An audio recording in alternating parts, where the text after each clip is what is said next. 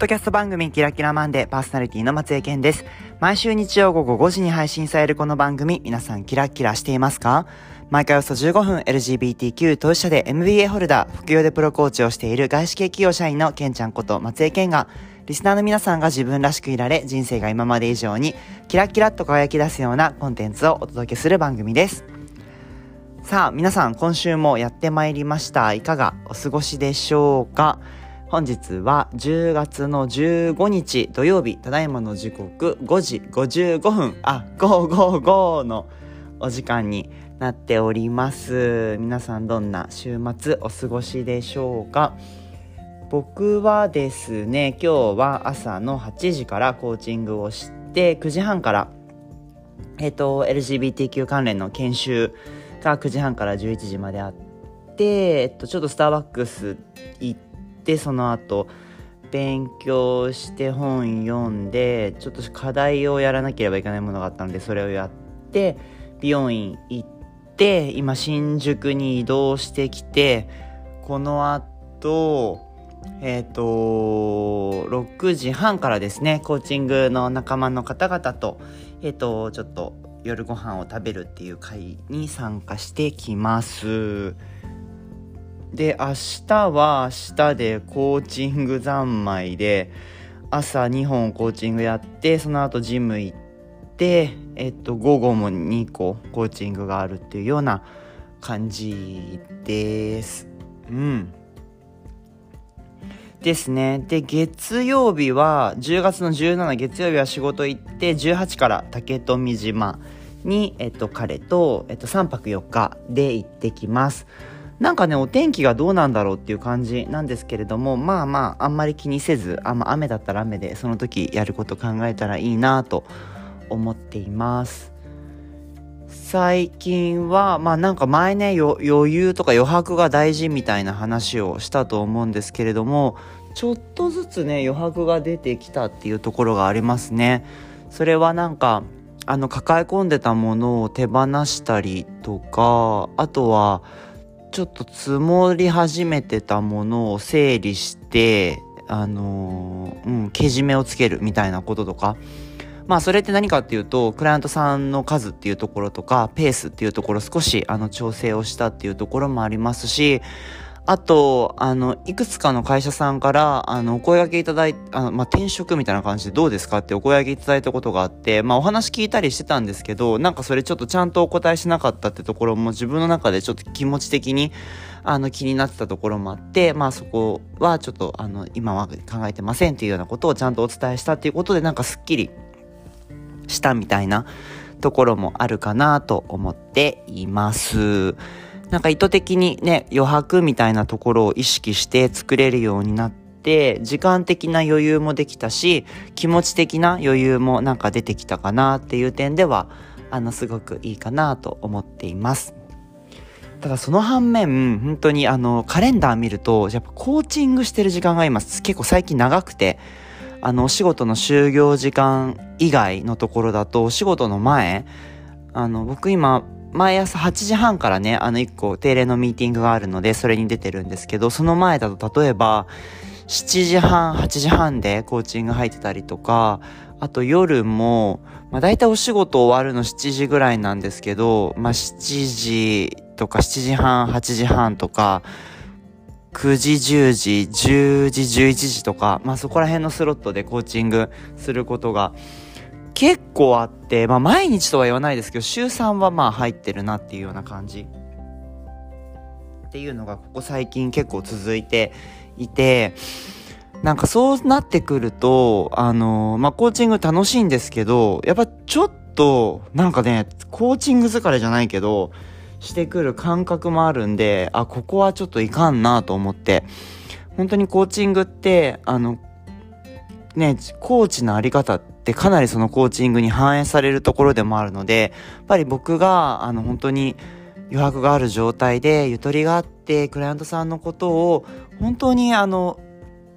受け止めるというか関われる状態であるっていうことはとっても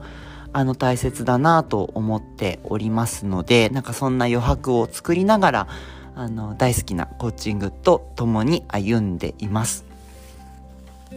あとはね、11月の2日に、あの、この前落ちたね、試験もう一度受けるんですけれども、そこに向かってね、今やってるコーアクティブコーチングっていうところをしっかり体に入れるっていう意味で、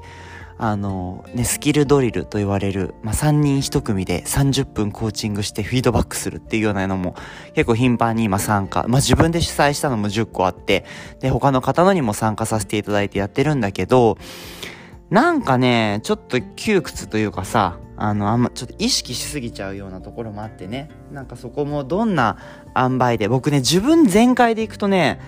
あの、クライアントさん置いてっちゃうみたいな感じになるし、コーアクティブコーチングしっかり意識しようと思うと、なんか自分らしさが陰るみたいな感じがあるので、本当にこの間、ぱりコーチングってね、一人でどうにかするものではなくて、そこにクライアントさんがいらっしゃることでもあるので、クライアントさんのことをしっかり感じながら一緒にダンスするっていうことを意識して今はコーチングをしていますが、まあ果たしてこのね、アジャストメントというかこの調整が11月2日までに間に合うのかっていうところはもう正直わかんないんだけどさ、まあもうなんか、あのー、その時にあるものを精一杯やってくればいいかなと思ってますし、うん。もしね、まあ、あの、結果がまた、ね、ちょっと今回も難しいっていう感じであれば、またね、あの、しっかり切磋琢磨して次に挑戦していくっていうことを、あの、諦めずに続けていければいいかなと思っています。あとね、最近の気づきで言うと、そうそう、なんか、あの新宿にあるプライドハウス東京レガシーっていうところの、あの、ユースの方の相談員っていうところを9月から登録して、まだ実質ね、あの、そういった直接的な活動はまだスタートしてないんですけれども、その研修の一環で、あの、今本を読んでいて、13歳からしておきたい LGBT プラスっていう、なんか ABCs of LGBT プラス、アシュリー・マーデルっていうね、方が、あの書いた本なんですけどそれをあの今読んでいていやなんか自分も LGBTQ の当事者で僕はセクシャリティがゲイなんですけどなんかね知らないことがほんといっぱいあってさうん。なんかちゃんと今までね自分のがそのセクシャリティだっていうことを気づいてまあただそれだけだと思ってたけどなんかちゃんと、ま、あの学ぶというかあの勉強すると本当にいろんなことがあってねなんかすごい勉強になっていてねあの特に今本読んでる本だとあまあ読んでる本ねなんかそれ何なんか細かく紹介するっていうよりも一番受け取った僕がこの本からねメッセージは本当に人それぞれだっていうこと、うん、だなと思っていて例えば僕のセクシャリティのゲイっていうところを取ったとしても本当になんかそのただねゲイって一括りにはできないし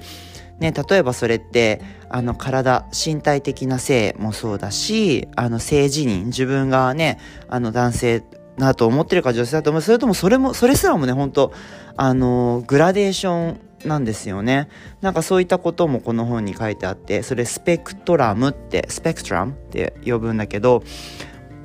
あの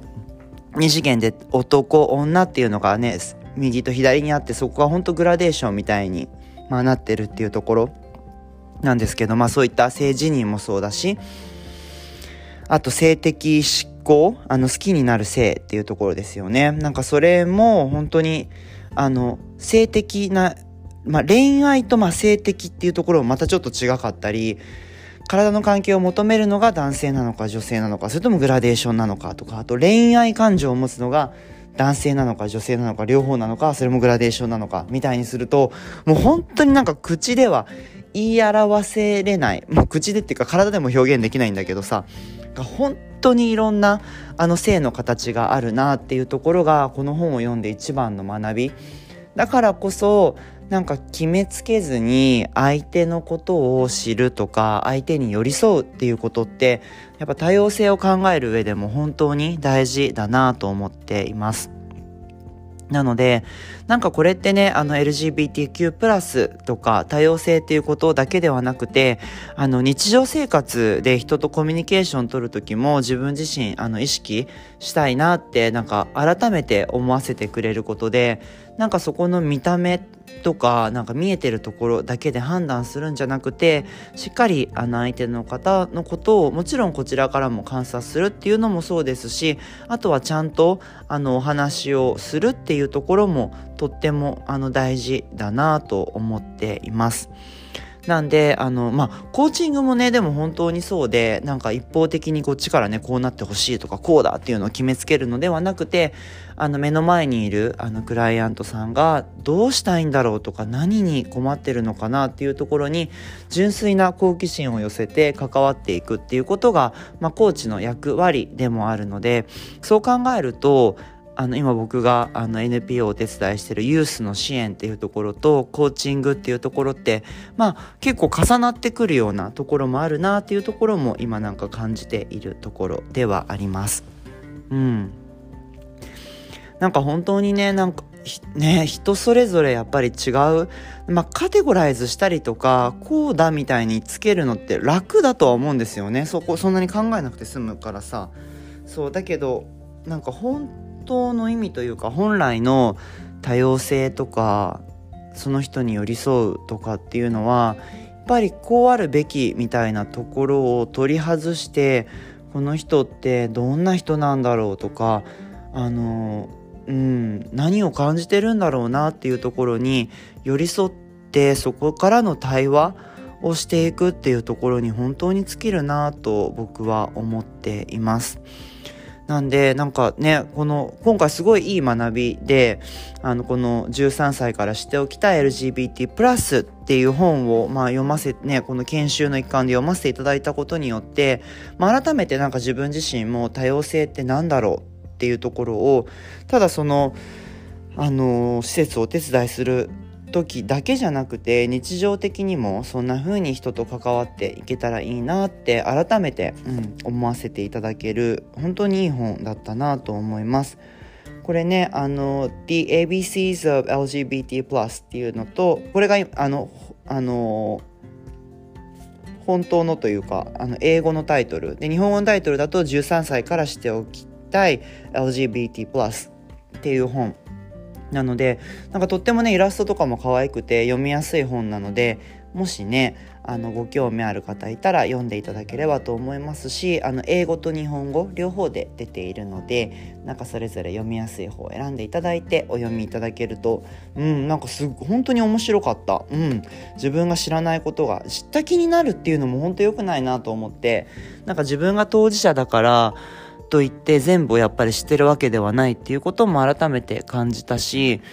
うん、なんか自分がね、当事者だから経験してることもあるけど、経験してることもあるけど知らないこともやっぱりあるっていうことを分かるっていうことって本当に大事だなって改めて思いました。はいそんな感じでねあのもうちょっとしたら閉じていきたいと思うけどまあ最後ねあとなんかジンマシンはねあの薬飲んで一応薬飲んでます。アレルギーを抑える。でもたまにやっぱり出ちゃうからちょっと引き続きね体を休めるっていうところにはフォーカスしながら自分のペースで歩んでいきたいなと思いますしまああの10月の18日火曜日から竹富島に行くのでその時にちょっと休むみたいなところをしっかりあのできればいいかなと思っております皆さんもねなんか涼しくなってきましたし季節の変わり目なので体調など崩さないように自分のペースでゆっくり歩いてみてくださいはい。では、それでは今日はこれで閉じていきたいと思います。今日も聞いてくださってどうもありがとうございます。キラキラマンデーではリスナーの皆さんからのメッセージを募集しております。お送り先は番組概要欄に記載がございますのでご確認いただければと思います。それではまた来週日曜午後5時にお会いしましょう。ここまでのお相手はケンちゃんこと松江健でした。キラキラ。